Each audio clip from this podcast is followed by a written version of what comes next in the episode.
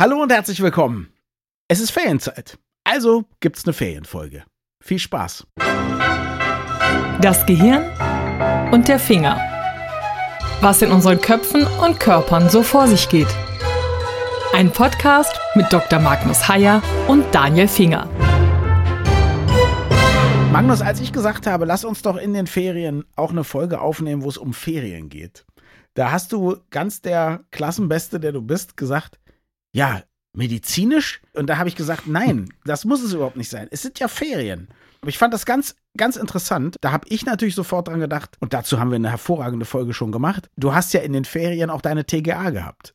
Diese mhm. interessante. Transient globale Amnesie. Genau. Amnesie für Anfänger sozusagen. Eine Schnupperamnesie sozusagen, die keine ernste Konsequenzen hat. Das war in der Ferienzeit. Neigst du dazu, gesundheitliche Probleme in die Ferienzeit zu verlegen? Ja, ich habe jetzt zum Beispiel in den Ferien, aus denen ich gerade zurückgekommen bin, auf sehr spektakuläre Weise einen Fahnenmast auf den Kopf gekriegt. Und mhm. da habe ich einen Moment lang wirklich gedacht, das war jetzt vielleicht ganz, ganz schlecht. Und dann habe ich wirklich mich eine Stunde lang oder eine halbe Stunde lang sehr intensiv neurologisch beobachtet, weil ich wirklich Angst davor hatte, dass das ein bisschen hätte auch schiefgegangen sein können. Zwei Fragen. Erstens, wie beobachtet man sich intensiv neurologisch? Und zweitens, kann man, wenn man einen Fahnenmast auf den Kopf bekommen hat, diesen Beobachtungen überhaupt trauen? Erstens, man beobachtet sich, ob man Schwindel, Übelkeit, Erbrechen, Doppelbilder, Kopfschmerzen, hat. Man tastet die Schädeldecke ab, ob sie möglicherweise mehr als eine Beule hat. Aha. Und man beobachtet sich selber, ob man eine Seitabweichung hat oder einige andere Sachen. Also man bittet die mitreisende Frau, kritisch hinzugucken und sich gegebenenfalls zu melden. Denn du hast recht, wenn du selber betroffen bist, ist das Urteilsvermögen möglicherweise deutlich eingeschränkt. Ja gut, aber ob du jetzt Doppelbilder hast und dich erbrechen musst und so weiter, also das sind Sachen, glaube ich, dem kann man trauen. Also wenn das ja, nicht vorhanden ja, ist und so, ja. klar. Es ist nicht so wie, ich kann auch super fahren oder so. Da sind die Unterschiede ja vielleicht kleiner. Aber daran habe ich erstmal gedacht. Natürlich weiche ich die ganze Zeit nach rechts ab, aber ich will ja nach rechts abweichen Natürlich. von der Fahrbahn. Ich nach links. Vielleicht sollten wir zusammenfahren, wenn wir betrunken sind. Aber jetzt genau. sage. Und uns gegenseitig ins Steuer greifen. Völlig richtig. Hast du an einer Revolution teilgenommen oder wie bekommt man einen Fahnenmast auf den Kopf? Das war der Tiefpunkt direkt nach einem total tollen Höhepunkt. Wir haben eine wunderbare Reise gemacht über Kopenhagen, Finnland ins Baltikum. Und ich habe den größten Fehler meiner bisherigen, den zweitgrößten Fehler meiner bisherigen Urlaube gemacht, der darin bestand, nach Kopenhagen zu fahren, sich zu wundern darüber, dass die Hotels eigentlich relativ ausgebucht waren. Es war aber am Ende nicht so problematisch. Dann kamen wir dort an, dann sind wir in die Stadt gefahren, um festzustellen, dass an diesem Tag bis vor einer Stunde in Kopenhagen mit einem Zeitfahren die Tour de France 2022 eröffnet worden war. Ich hätte mich, also Ärger über mich selber beschreibt es nur sehr unrealistisch. Also das war wirklich richtig blöd. Ich, und ich habe gedacht, in Windeseile hättest du adaptiert und hättest irgendwie mit einer lässigen, die Welt umarmenden Geste dich zu deiner Begleitung gedreht und gesagt, und das, mein Liebling, ist die Überraschung für dich. Hier, das ist die tolle Strecke der Tour de France. Das wusste ich natürlich, deswegen habe ich extra Kopenhagen ausgesucht. Genau. Und auch den Moment ausgesucht, wo alles vorbei ist. Total ja, logisch, gut, was du das sagst. ist natürlich Pech. Das Schöne war, das Schöne war, wir waren am nächsten Tag wieder in Kopenhagen und dann mit Fahrrädern, geliehenen Fahrrädern und die haben diesen Parcours des Zeitfahrens stehen lassen für die Bevölkerung. Die Dänen sind alle unfassbar Fahrradbegeistert. Mhm. Und dann konntest du diese, ich glaube, es waren 17 Kilometer, Etappe konntest du mit normalen Rädern einfach abfahren. Das haben wir gemacht. Das war toll, weil es eben durch die Stadt führte, durch die schönsten Gegenden und du musstest irgendwo anhalten, keine Ampeln, kein nichts. Du konntest durchbrausen. Mhm. Und dann habe ich ein Siegerfoto gemacht oder machen lassen von mir. Und dann kam ein Windstoß und der wehte dann den Zaun hinter mir, der die Streckenbegrenzung war, ein Stückchen Zaun um und einen Fahnenmast mit einem Wimpel oben. Uh. Und dieser Fahnenmast, ich fahre immer mit Helm. Ich fahre Rad immer mit Helm. Es sei denn, ich bin im Urlaub und habe gar kein Rad dabei. Und in diesem Fall hatte ich natürlich kein Rad dabei und insofern hatte ich auch keinen Helm dabei. Und dann hatte ich eben den Mast auf dem Kopf. Und zwar mitten auf den Kopf. Richtig blöd. Und jetzt hast du ausgesorgt, weil die dänische Staatsregierung dir eine Apanage zahlt. Anders gesagt, ich habe mir überlegt, gut, dass das in dem Zentrum von Kopenhagen passiert, weil die nächste neurochirurgische Operationsabteilung ist bestimmt nicht mehr als zwei, drei Kilometer weg. Du hast es überstanden. Wie schlimm war die Beule? Gar keine. Wow. Was ich nicht verstanden habe, ich hatte keine Beule. Okay, dänischer Fahnenmast. Offensichtlich jo. keine solche Wertarbeit, dass man. Also meine Pendant-Geschichte dazu hat aber nichts mit Urlaub zu tun. Ist, wie ich an einem Baum gelehnt stehe und zähle, damit die Kinder sich im Wald verstecken können. Ich zähle also eins, zwei, drei, vier und so weiter. Und bei zwölf ungefähr schlägt mir jemand mit einem Totschläger oder einer Baseballkeule oder irgendetwas über den Kopf das ist wirklich, ich meine, ich habe sowas noch nie erlebt, aber das war wegen wahrscheinlich Krimiliteratur und so und Film das Einzige, was mir einfiel, ja, will man mich ausrauben. Also jemand nutzt die Gelegenheit, dass ich mich mit dem Kopf quasi in die Baumrinde grabe und drehe mich um, bereit, mein Leben zu verteidigen und da ist niemand.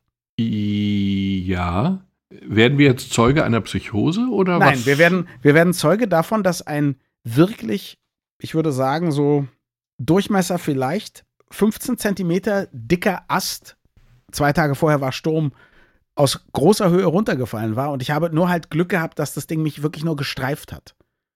Also das war auch das, ich habe natürlich gedacht, der böse Bube hat daneben gehauen. Der Baum ist daneben gefallen. Also wäre er 10 Zentimeter weiter auf meinem Schädel gelandet, dann wäre das zumindest eine Geschichte, die ich jetzt erzählte, mit Krankenhaus und so gewesen. Mit ziemlicher Sicherheit. Das tat dann richtig weh. Naja, es war ja wirklich nur gestreift, aber ja, es tat weh. An der Stelle, wo es mich getroffen hatte, tat es dennoch sehr weh, aber es war auch keine Beule oder so, aber das Ding ist eben nicht voll auf meinen Kopf gefallen, sondern wirklich so am Rand vorbeigeschabt, ja. Da wird man aber einen Moment lang ziemlich unsicher. Ja. Also für mich war das ein unangenehmes Erlebnis, weil ich im ersten Moment wirklich nicht wusste, ob da jetzt was kaputt gegangen ist. Und ich habe dann auch ja. geguckt, ob ich im Kopf irgendwelche pulsierenden Geräusche irgendwelcher gerissenen Arterien spüre, was ich aber sowieso nicht gespürt hätte, weil das Gehirn selber gar keine Schmerzrezeptoren hat. Aber da war mir ein bisschen mulmig, weil ich den starken Eindruck hatte, oh, sowas kann aber auch schiefgehen. Durch einen blöden Zufall einfach nur so. Und bei dir ja auch. Das stimmt, aber schlimmer war es bei mir, als ich mal einen Schrank verschoben habe, ein paar Meter, und auf dem Schrank lag, was ich vergessen hatte, eine große Kristallkugel, die dann runtergerollt und mir auf den Kopf gefallen ist und zwar eine Kugel drauf, ja. Eine, Allerdings eine richtige nicht, Kugel. Nicht aus fünf Meter oder zehn Meter Höhe wie beim Baum, sondern eben nur aus einem weiß ich nicht, halben Meter Höhe oder 30 Zentimeter. Ah, das hat richtig wehgetan. Da habe ich auch kurz gedacht, das musste alles jetzt mal abtasten, ob das schlimm ist. Aber bei dem Ast habe ich gemerkt, dass da nichts wirklich kaputt mhm. gegangen ist. Oder was heißt gemerkt? Ich habe es mir eingebildet, ich habe im Nachhinein recht gehabt. So würde ich es jetzt mal sagen. Ja? Aber wir wollten ja über Urlaub sprechen und das Interessante finde ich, du bist natürlich viel öfter und viel weiter gereist als ich. Was nicht stimmt? Doch. Nein. Natürlich. Nein? Nein? Nein. Also du warst schon mal zum Beispiel schon im hohen Norden. Ich habe Bilder von dir, wo du quasi in einem Eisberg steckst, gesehen. In einem Eishotel sogar. Ja, das stimmt. Siehst du? Dann warst du mit Sicherheit schon mal in Asien, oder? Ja. Ich nicht? In Südamerika? Nein. Okay, Afrika? Aber ja. Siehst du, da war ich auch noch nicht. Afrika ist ein Kontinent, bei dem ich irgendwie, ich weiß nicht, wie es kommt, aber manchmal ist man in Orten, wo man denkt, in Gegenden, wo man denkt, hier gehöre ich hin oder irgendwie so. Afrika ist ein Kontinent, in dem ich mich sehr zu Hause fühle, ist die falsche Formulierung. Aber eigentlich, nee, doch. Also meine Mutter, die damit überhaupt nichts am Hut hatte, hat bei ihrer ersten Israel-Reise festgestellt, dass sie sich in diesem Land total zu Hause fühlte. Mhm. Nicht, dass es mir dort nicht auch irgendwie gefallen hätte bei der Reise oder so, aber ich würde mich nie im Leben da zu Hause fühlen. Und bei ihr war das so. Das war das Land, wo sie sich am meisten zu Hause fühlte. Mhm. Ich kann das über ein Land gar nicht sagen, weil da, wo ich glaube, dass ich mich vielleicht zu Hause fühle, war ich noch nicht. Aber ich habe folgenden, ja, pass auf, ich habe folgenden Effekt immer verspürt. Bei uns gibt es ja ein sehr gutes Völkerkundemuseum in, in Berlin. Also heute Ethnologisches mhm. Museum oder ethnografisches, weiß ich gar nicht. Also Ethnomuseum. Immer wenn ich in die Halle gekommen bin mit den Pfahlbauten und den Einbäumen, wo dann auch so Südseemusik spielte. Also Polynesien, fühlte ich mich auf eine ganz seltsame Art und Weise zu Hause. Und wie gesagt, das Einzige, was ich aus Polynesien kenne, ist Hawaii. Hawaii ist natürlich sehr amerikanisch. Das ist nicht so, dass ich das jetzt da sagen würde, ja, da habe ich das genauso gespürt. Ich weiß auch nicht, ob es so einen Ort noch gibt. Ja, ich war eben noch nie auf den Fidschis oder so. Aber ich glaube, ich muss mal irgendwann in die Südsee und schauen, ob, ob das für mich passt oder nicht. Ich weiß es nicht. Ja, es ist irgendwie interessant. Ne? Es ging mir in Afrika tatsächlich auch so, wobei das auch damit zusammenhängt, dass ich in relativ jungen Jahren im Rahmen des Medizinstudiums zweimal in Afrika war und dort in der Klinik gearbeitet habe. Und dann bist du ja dort zu Hause und dann bist du eine längere Zeit da und dann fühlst du dich auch irgendwie zu Hause. Und ich glaube, diese Art von Vertrautheit, die sich damals eingestellt hat, bei aller Unvertrautheit am Ende dann doch, ich glaube, dass diese Vertrautheit, die verlernst du dann nicht mehr. Mhm. Und insofern stand ich dann vor gar nicht so langer Zeit in Südafrika in einem Dorf, auf einem Marktplatz, bei einem Dorffest, zusammen mit irgendwie zehn anderen älteren Herren mit jeweils einer Flasche Bier in der Hand und ich hatte den Eindruck, ja, ja, ich kann hier bleiben, hier gehöre ich hin, das passt schon. Ja. Wir guckten jungen Tänzerinnen und Tänzern zu und standen da so, wie ältere Herren eben bei einem Schützenfest in Deutschland auch stehen. Das passte. Das finde ich super. Ich finde das überhaupt bei aller Exotik, die einem ja auf Reisen begegnet, bei aller Faszination für andere Kleidung, Essen, Architektur, Gebräuche, was auch immer, finde ich, gibt es auch immer eine ganz starke Ebene von, natürlich, das kenne ich alles. Weil wir Menschen sind, kenne ich das alles. Genau. Wir essen eben und wir lachen und wir weinen und wir, ne, wir haben Interesse an Männern oder Frauen oder was auch immer und interessieren uns für Kunst und Musik und so. Also das ist alles irgendwie same, same, but different. Und das ist auf, auf eine schöne Art und Weise, finde ich. Genau. Du musst einfach die Rahmenbedingungen ignorieren. Du musst einfach ignorieren, dass der Platz natürlich anders aussieht und dass da keine SUVs vor der Tür stehen, sondern andere Autos. Du musst ignorieren, dass die Leute eine schwarze Haut haben statt eine weiße oder wie auch immer. Du musst ignorieren, dass die Biersorte eine andere ist. Äh, Ignorieren oder dich eben dann freuen. Moment, d- Ja. ja, oder freuen. Ähm, nee, nee, es läuft anders. Ich hatte eine ganz lustige Erfahrung. Als ich nach Afrika kam, waren alle Leute schwarz. Wenn ich jemanden ins Gesicht geguckt habe, dann sah ich primär ein schwarzes Gesicht. Ich konnte natürlich unterscheiden, ob jemand alt oder jung ist, aber ob eine Frau schön war oder nicht, die sah erstmal nur schwarz aus. Ach, Und dann hatte ich irgendwann ein ganz merkwürdiges Erlebnis. Ich stand im OP, Handschuhe, und dann waren, ich glaube, sechs Hände, hielten die Wunde offen bei der Operation, hielten Haken, wie auch immer. Also waren jedenfalls sechs Hände in meinem Gesichtsfeld. Und ich erschrak fürchterlich, weil meine Hände so blass waren. Die waren weiß, blass. Ich habe mich wirklich erschrocken, weil ich gedacht habe, oh Gott, ich bin krank, schwer krank, weil ich so blass bin. Wahnsinn. Und in diesem Moment hatte schlicht und einfach mein Gehirn die dunkle Haut als einfach den Normalzustand abgespeichert. Ich fing dann auch an, die Leute viel differenzierter zu erkennen. Ich sah nicht primär schwarze Leute, sondern ich sah schlicht und einfach diese Leute, diese Gesichter, dieses Alter. Das hatte mich nämlich gewundert, weil du sagtest, du hast nicht gesehen, ist die hübsch oder ist sie nicht hübsch, weil du hast erstmal nur gesehen, die ist schwarz. Das heißt, es war tatsächlich so, dass du einfach auf die andere Hautfarbe, vielleicht auch die etwas andere Physiognomie, du hattest so wenig Erfahrung damit vorher in deinem Leben, dass du Genau. da noch gar nicht die feinen Unterschiede erkennen konntest, sozusagen. Genau. Aber du konntest natürlich Leute auseinanderhalten, das schon. Ja, ja, ich konnte die Leute auseinanderhalten, aber primär sah man dann eben das Andersartige. Und dann nach einer gewissen Zeit war dieses, was eben dort das Andersartige war, eben einfach der Normalzustand. Und zwar so normal, dass ich über meine eigenen Hände, war das in dem Fall, erschrocken war, weil die so bleich waren. Kann ich total gut verstehen. Eine der allerschönsten Anekdoten über dieses Thema, die ich kenne, ist von meinem Freund Charles. Der Vater kommt aus Ghana. Und meine persönliche Begegnung mit dem Vater war so, dass Charles kochte für uns und sagte, macht mal die Tür auf, Jungs, wenn es klingelt. Und es klingelte. Und es war in Dahlem. Damals hat man das als Studentenwohnung günstig vermietet, wo früher die amerikanischen Truppen stationiert waren in Berlin. Und da war diese eine Lampe auf dem Parkplatz davor kaputt und dann ist es abends da wirklich dunkel. Es ist wirklich dunkel da. Oder damals gewesen. Jetzt ist alles viel schicker. Und ich mache die Tür auf und da steht niemand. Bis der niemand die Augen aufmachte. Weil das war Charles Vater und der hatte einen schwarzen Mantel an und der war schwarz. Der ist halt schwarz-schwarz. Ne? Also dunkelschwarz. Okay. Ja, das fand ich erstmal, das fand ich so interessant. Und Charles selber ist, würde ich sagen, der junge Michael Jackson. Im Sommer etwas dunkler, im Winter etwas heller, ganz normal. Und jetzt hat er mir erzählt, und das fand ich eben so toll, er auch. Er ist dann zur Beerdigung seiner Großmutter das erste Mal in Ghana gewesen, in dem Dorf, wo seine Familie sozusagen herkommt. Und hat dann, weil Semesterferien waren, gesagt, okay, wenn ich schon mal da bin, ja, dann reise ich natürlich durch das Land meiner Vorväter sozusagen, gucke ich mir das an.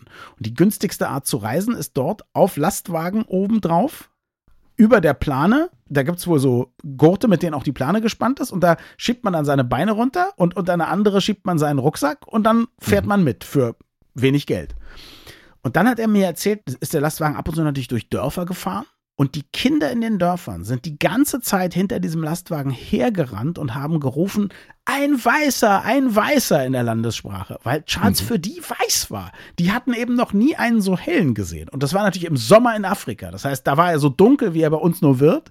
Und er war für die ein Weißer. Und das hat ein, ich, ich finde das einfach toll. Es, es zeigt dir, wie relativ das alles ist. Es ist alles relativ und ich hatte ein Problem mit Kindern dort. Mit kleinen Kindern. Ach. Weil die hatten Angst vor mir. Ich war weiß, das kannten die in der Form nicht. Ja. Ein weißer Mann und der will da, der kommt mit einer Nadel. Und das macht mir Angst. Das macht mir sowieso schon Angst wegen der Das macht Nadel. mir selbst hier Angst. Und ich meine, hier Ja. sind viele weiße Männer.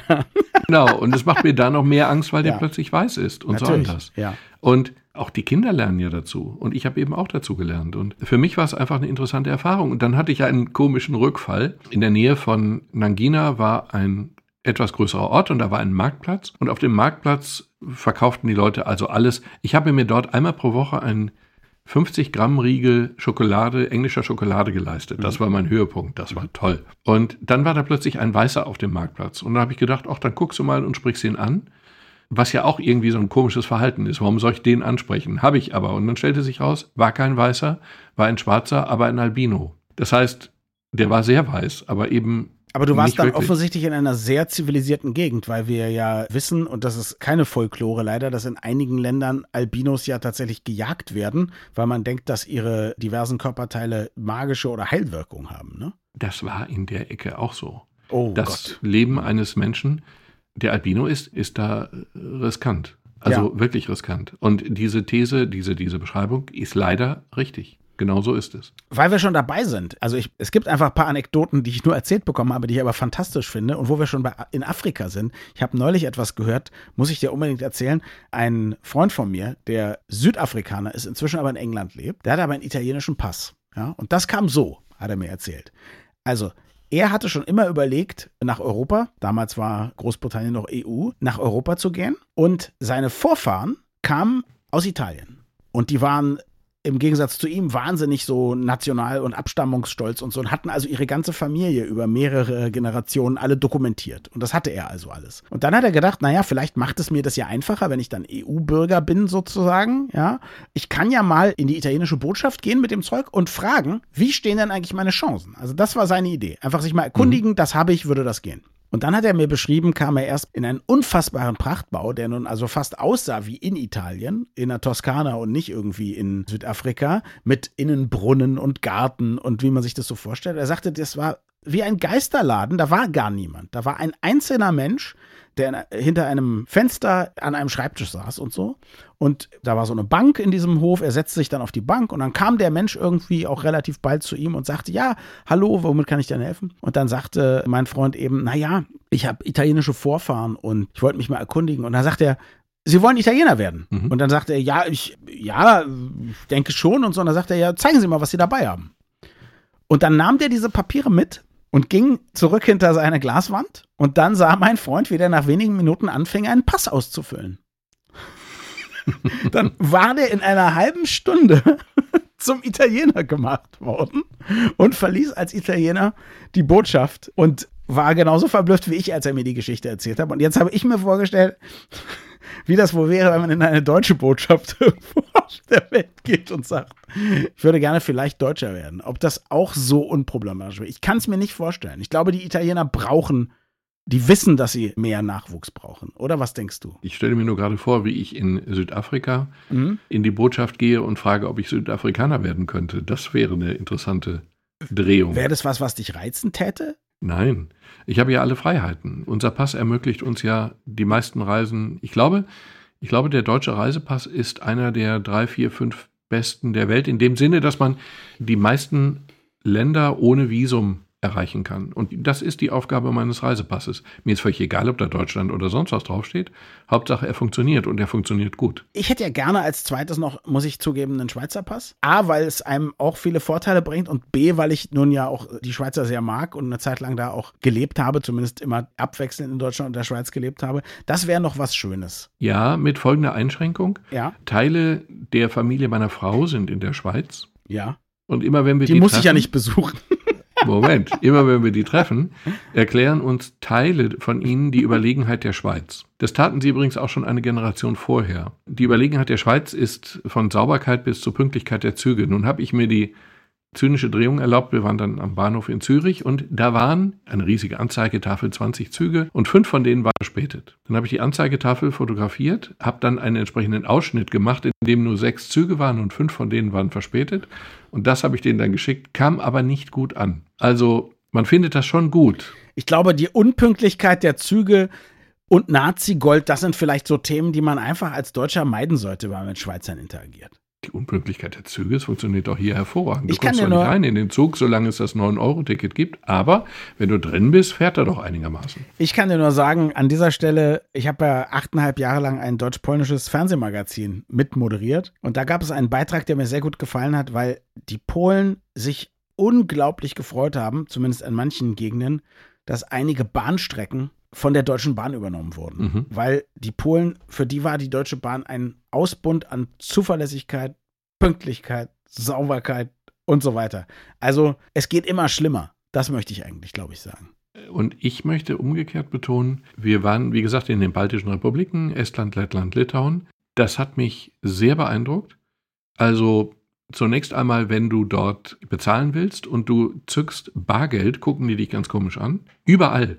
Du kannst überall mit, mit C-Karte, Kredit oder wie auch immer bezahlen. Das ist der übliche Zahlungsweg. Du fährst irgendwo in der Provinz von Lettland zu einem Museum auf dem Land und dann fährst du auf den Parkplatz und dann denkst du, habe ich jetzt eigentlich Münzen überhaupt dabei?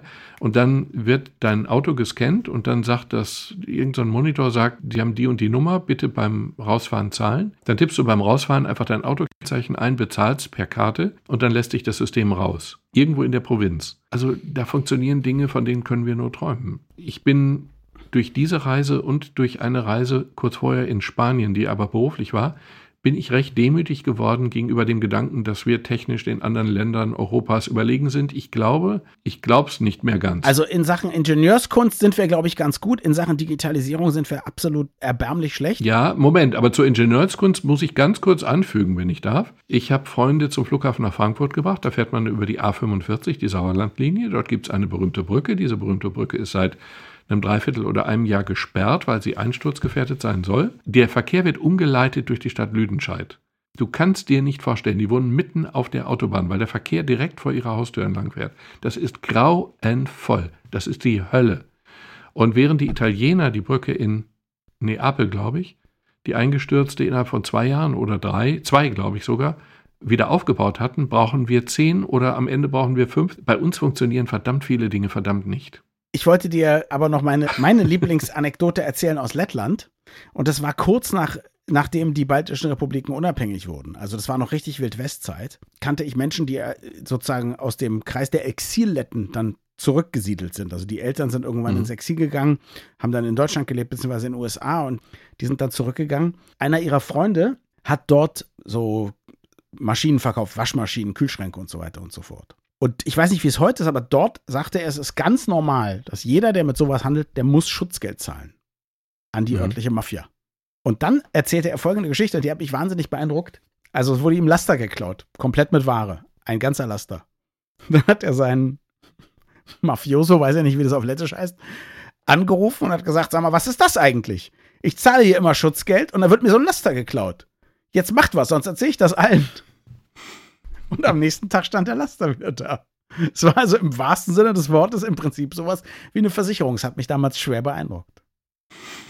Eine Diebstahl und Haftpflicht. Äh, Nee, Haftpflicht ja gerade nicht, aber Diebstahlversicherung. Ist nicht schlecht, oder? Le nee, Moment, es ist hervorragend, zumal sie funktioniert. Ich hoffe aber, dass sich das in Lettland jetzt auch geändert hat. Ich muss übrigens eine Korrektur anfügen, fällt mir ein. Bitte. Ich hatte gelobt, dass man in den baltischen Republiken bargeldlos zahlt überall.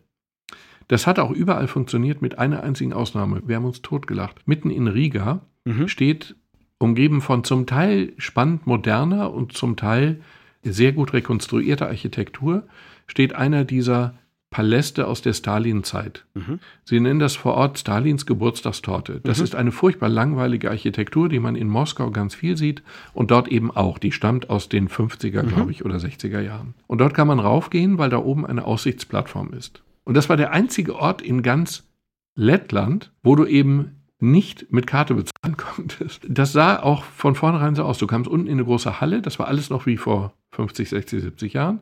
Du kamst in die große Halle, dort saß eine ältere Dame in einem Glaskubus und dann kann ich mit Karte zahlen? Nein, nein, hier nur bar. Und dann die Frage, haben Sie noch zwei Euro klein? Also das war zum Schreien, weil es so erwartbar war. Du hast echt Glück, dass du nicht gleich deportiert wurdest und in Gulag gekommen bist für die unverschämte Frage. Erstens. Und zweitens, wir sind dann oben von der Plattform zu Fuß runtergegangen, aber nur zwei Etagen.